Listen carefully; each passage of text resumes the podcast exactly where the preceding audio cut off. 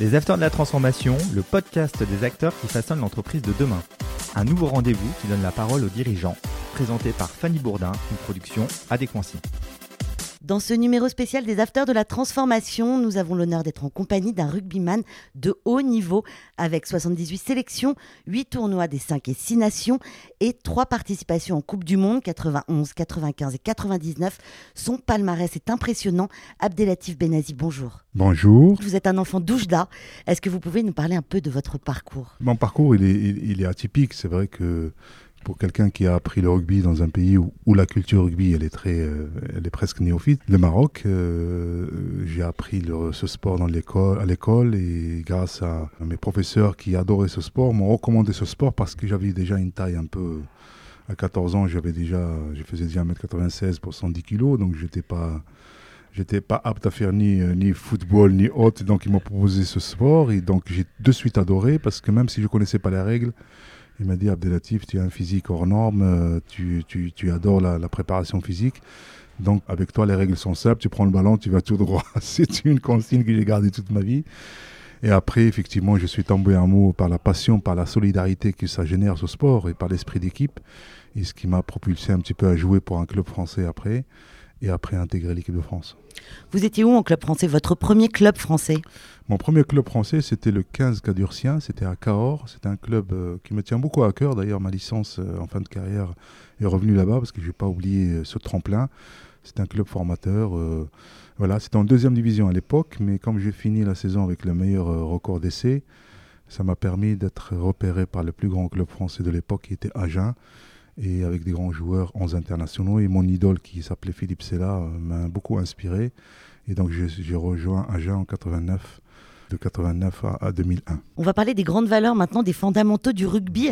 Ah oui, le rugby, d'abord c'est un sport qui symbolise un peu la, la société. C'est un sport où, où, il y a la place pour tout le monde. Vous savez, le rugby, ça symbolise les grands, les gaillards, les normaux, les petits, les rapides, les intelligents, moins intelligents. Donc c'est un peu la société. Donc chacun trouve sa place. On a besoin des autres pour exister. Parce que c'est d'abord c'est un sport de solidarité. On a besoin d'être protégé par les autres, sinon on se blesse. Donc cette espèce de, d'alchimie entre les uns et les autres est primordiale pour pouvoir aller au bout de ces projets-là. On ne peut pas s'approprier la victoire à tout seul parce que parce que d'abord c'est un, un sport collectif et d'ailleurs il faut toujours valoriser les uns et les autres et quand on est capitaine ou responsable, il faudrait mettre en plus ces valeurs en, avant. On a besoin de cette solidarité, on a besoin de, cette, de cet état d'esprit pour pouvoir aller plus loin et encore une fois savoir gérer les égaux, savoir je dirais, euh, utiliser les complémentarités, les différences des uns et des autres, parce qu'on est tous différents sur, dans une équipe, on a chacun son poste. Moi, je ne peux pas jouer numéro 3 ou numéro 5 numéro 12. Mais euh, je ne peux que comprendre un petit peu leur rôle et puis euh, être complémentaire à ce qu'ils peuvent faire et ce qu'ils peuvent m'apporter, ce que je peux leur apporter. D'ailleurs, comment ça fonctionne une équipe de rugby? Vous nous parlez de chiffres, vous nous parlez du 5, du 12 bah Il y a des postes stratégiques. Il y a le numéro 2 qui est vraiment le leader de la mêlée, ce qu'on appelle la mêlée où tout commence, où l'esprit de corps est très important. Il y a le demi de mêlée, il y a le numéro 8, il y a le 10 qui est le stratège, qui doit un petit peu savoir orienter le, la stratégie du club et tout ça. Et puis le numéro 15. Mais tout le monde, je dirais, est, très, important dans le, dans, dans le process. Euh, moi, quand j'étais capitaine d'équipe de France, j'avais euh, à cœur de dire que j'ai besoin de 14 autres capitaines. Non seulement on avait besoin de, joueurs qui prennent les initiatives, des leaders dans l'âme, mais aussi des, des, chacun puisse oser prendre les risques et tout ça, et, et puisse compter sur le collectif. même si on on, fait une erreur, ben, il est rattrapé par tout le monde. Et voilà, donc cette communication, cette communion est, primordiale. On pense au 17 juillet 1995, à ce match historique de demi-finale de la Coupe du Monde. Quels sont déjà les moments forts de votre carrière? Ben, C'est vrai qu'il y en a beaucoup avec le, recul. Quand on est dans le process de performance comme ça, on ne fait pas attention, on ne regarde pas un petit peu ce qui se passe derrière ce qui, a été fait, mais on attend la fin de carrière pour faire un bilan. Mais c'est vrai, quand je regarde un petit peu, euh, il y a tellement de moments importants dans, cette carrière-là. Euh, que je garde que des bonnes choses. Je parle de la double victoire que, l'équipe de France a réalisée en 94 en Nouvelle-Zélande, dans le pays des All Blacks, ça n'a jamais été réalisé.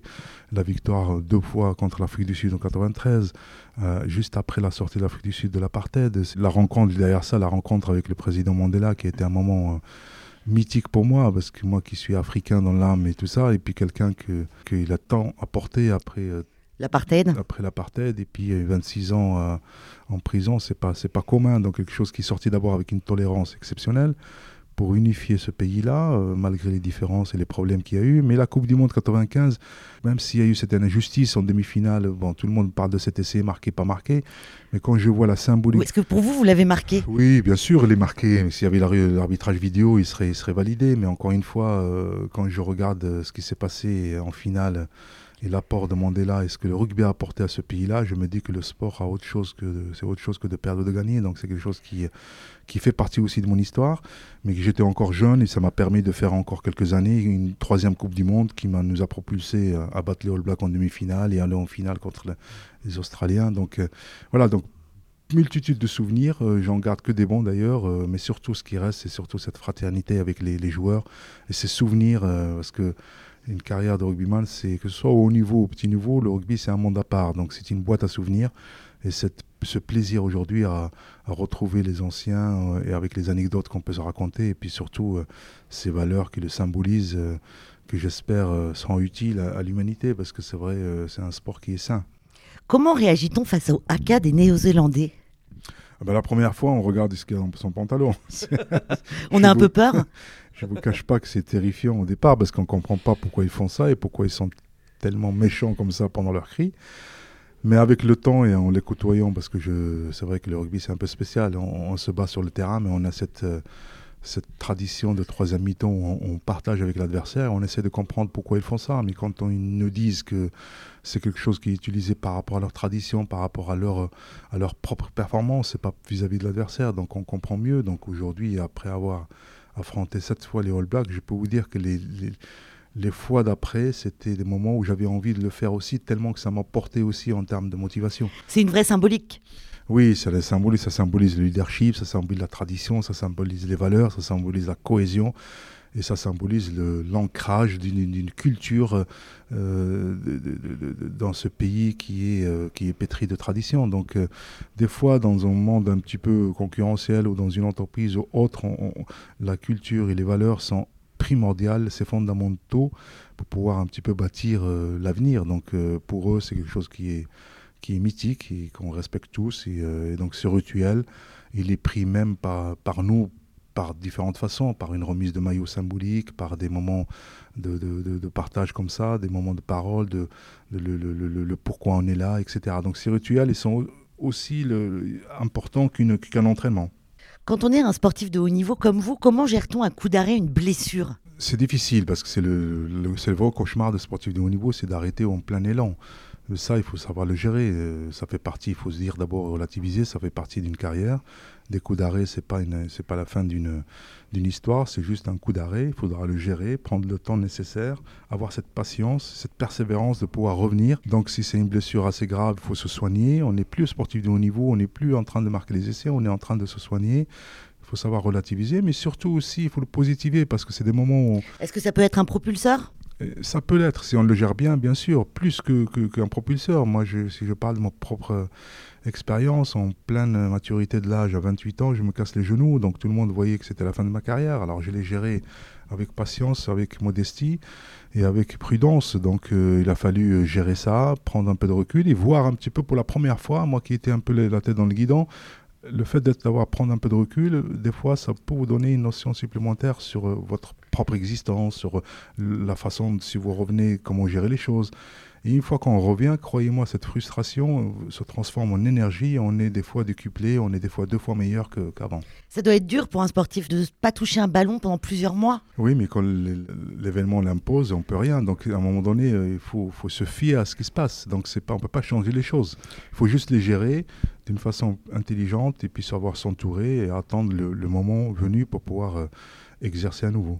Est-ce que vous avez eu un mantra tout au long de votre carrière? Une phrase qui vous marque? Moi, je, parle de choses que l'humilité précède les victoires. J'ai eu la chance de gagner très tôt en équipe de France et gagner des titres et tout ça, mais euh, euh, c'est pas pour cette raison que j'ai appris qu'en arrivant à ce niveau-là, le plus dur commence. Parce que d'abord, on est observé, parce que d'abord, on a une ambition d'être le meilleur à son poste, et parce que euh, voilà, donc ça demande une humilité et un travail au quotidien pour pouvoir rester à ce niveau-là, parce que ça va très vite. Le pic de confiance ne dure pas longtemps si vous ne le gérez pas comme il faut. Donc voilà, donc cette, cette notion d'humilité précède les victoires, mais très chère. Donc euh, sans humilité, on ne peut pas se remettre en question. Comment les joueurs se préparent avant un match? Comment ça se passe? Bah, Ça se passe par euh, d'abord une, un partage d'informations, une communication euh, assez importante, et puis surtout après avoir préparé sérieusement sa stratégie et, ses entraînements, euh, il faut une, espèce de, confiance importante. Il faut avoir capitalisé sur ce qu'on a fait en préparation. Il faut être sûr, confiance de, sa stratégie et de la, pour pouvoir l'imposer à l'adversaire. Il ne faut pas être à la merci de l'adversaire, ce qu'on dit nous dans le jargon. Il faut pas, je ne vais pas attendre que l'adversaire me montre le chemin. Il faut que je lui, je lui m'impose, que je puisse euh, gagner mon territoire et lui montrer de quoi je suis capable. Il y aura toujours des petits soucis sur le terrain, mais on aura toujours été préparé par des plans A, plan B, plan C pour pouvoir un petit peu remédier à ça. Mais la première des choses, la plus importante, c'est la confiance en son potentiel. Auriez-vous une anecdote à nous donner sur une troisième mi-temps un peu rigolote? Il y en avait tellement. Bon, je ne veux pas vous dire tout parce qu'il y a des choses qui ne sont pas à dire, mais euh, qui peuvent rester. Euh, entre, entre potes, mais là, pour ce que je peux vous dire, c'est la troisième mi-temps est belle quand les deux premières sont belles. Elle est tellement importante. D'abord, c'est le moment de pouvoir un petit peu se relâcher et tout ça. Et puis, euh, si on a une victoire, c'est de pouvoir euh, féliciter, euh, récompenser un petit peu les acteurs parce que la semaine a été dure. Et puis après, il y a des moments, moi j'ai des histoires un petit peu après le Grand Chelem. À Paris, où on n'est pas rentré deux jours, 48 heures, le fait de faire toute la rue de la soif à Paris et tout ça, et puis et puis même euh, les gendarmes qui nous escortaient le soir même, à un moment donné, on leur a piqué le, le, motard pour faire un tour à Paris. Donc c'est des choses qui sont... Euh, c'est rigolo. mais on, comment, comment on se sentait comme des stars intouchables, on était un peu protégés, mais euh, je ne leur recommande pas de le faire parce que c'est quand même pas très très chaud. En 2002, vous raccrochez vos crampons. Comment vous avez opéré cette reconversion ben, La reconversion, ça se prépare parce que d'abord, le rugby, quand on est engagé, il faut toujours, euh, pour ne pas avoir cette espèce de surprise, euh, cette petite mort à gérer, euh, comme on dit, il faut toujours penser que le rugby peut s'arrêter du jour au lendemain. Donc avoir cette humilité de dire que je, je me prépare pour l'après. Et après, il faut l'anticiper, il faut savoir ce qu'on veut faire après. Il faut peut-être, moi personnellement, pour organiser ma vie professionnelle, j'ai fait un master à l'ESSEC pour pouvoir un petit peu euh, rentrer dans le monde de l'entreprise, euh, passer un diplôme de manager pour pouvoir gérer aussi des projets euh, de management au club, voilà, et puis aussi apporter des conseils aux entreprises. Donc c'est des choses comme ça, il faut de suite basculer dans quelque chose intensément parce que la reconversion d'un joueur de rugby ou de sportif de haut niveau, c'est pas une question matérielle, c'est une question de trouver un équivalent en adrénaline. Et ça, c'est assez difficile. Donc, il y, il y en a qui le gèrent bien, il y en a qui le gèrent mal. Mais je conseille à tous les sportifs de haut niveau de pouvoir anticiper beaucoup plus tôt, de savoir comment ils peuvent s'engager après leur carrière dans un projet où ils le prennent, où ils puissent s'y engager à fond. Le CNR, donc le Centre national du rugby, se trouve à Marcoussis. Comment fonctionne le club de formation? Ben, le club de formation, c'est un outil très important pour pouvoir un petit peu sortir les pépites. Donc tout est conditionné pour pouvoir former les joueurs euh, ou les joueuses euh, dans le, futur, parce que la notion de, continuité, la notion de, devoir pérenniser un patrimoine est très importante. Donc on a les champions aujourd'hui, mais il faut qu'on anticipe beaucoup plus tôt pour préparer ceux du futur. Voilà, donc le, centre de formation, le centre de performance est, primordial dans le processus de performance du 15 de France et des clubs d'ailleurs. Vous m'avez appris qu'ils étaient notés, mais ils sont notés sur quels critères? Les joueurs sont notés sur, euh, sur plein, sur leur comportement sur le terrain, sur leur vie en dehors aussi sur l'attitude, sur leur leadership et tout ça. Donc c'est quelque chose qui est, euh, c'est une évaluation qui est générale. Euh, il faut savoir qu'un sportif de haut niveau, c'est aussi important son comportement en dehors que sur, que sur le terrain. Aujourd'hui, on parle de plus en plus d'entreprises à mission. Pensez-vous que le rugby français, comme les Néo-Zélandais d'ailleurs, se dirige comme une entreprise privée? Non, privé dans le fonctionnement, parce que c'est des projets, donc l'équipe de France investit, les clubs investissent, tout ça, donc il faut qu'il y ait un retour sur investissement, mais il y a aussi une mission un peu publique, un peu, on appartient un peu à tout le monde. Il faut qu'on soit l'exemple un petit peu à donner à, une génération nouvelle, il faut qu'on puisse être disponible dans les écoles, dans les associations. Le rugby français, un international, c'est un privilégié, il fait partie de 15 joueurs qui représentent 300 000 licenciés en France, donc c'est la vitrine un peu du rugby français. Donc il y a 1850 ou 1900 clubs amateurs, donc il faut penser à Et donc, vous êtes un peu regardé, vous êtes un peu l'exemple à suivre. Votre responsabilité, c'est de pouvoir les honorer, de transmettre, d'aller les voir des fois pour pouvoir un petit peu faire passer les messages et puis surtout préparer la succession. On n'est pas éternel. Donc, mission, c'est de pouvoir un petit peu laisser quelque chose, ce qu'on dit, ce qu'on dit chez nous, laisser votre maillot propre. Au Maroc, vous avez eu des interactions avec des jeunes talents, vous avez une association, est-ce que vous pouvez nous en parler un petit peu? Vous avez un peu joué le rôle de conseiller pour certains jeunes? Oui, c'est une mission importante parce que quand on est pris dans le haut niveau et tout ça, comme je vous le disais, ça dépasse le rôle d'un joueur de haut niveau. Vous êtes aussi un symbole pour plein de, plein de personnes. Donc quand vous arrêtez, la meilleure des choses, c'est de pouvoir se rapprocher d'eux. Et de transmettre De transmettre un petit peu certaines valeurs. Donc moi, j'ai créé cette association qui s'appelle Nour en 2002 justement pour éclairer un petit peu le destin de certains enfants. Tous ne seront pas des, des Benazi ou des Zidane ou autres, mais au moins, il leur reconnaît un accompagnement, une espèce de, de voix euh, qui, permettent, euh, qui leur permettent de se connaître un peu plus, de pouvoir partager des choses, d'avoir de connaître des projets, et après euh, de faire d'eux des citoyens accomplis. C'est ça la mission la plus importante. Des victoires historiques en Australie et sur les All Blacks au Stade de France récemment, des audiences télé-records pour le tournoi Destination et le retour d'une foule enthousiaste dans les stades.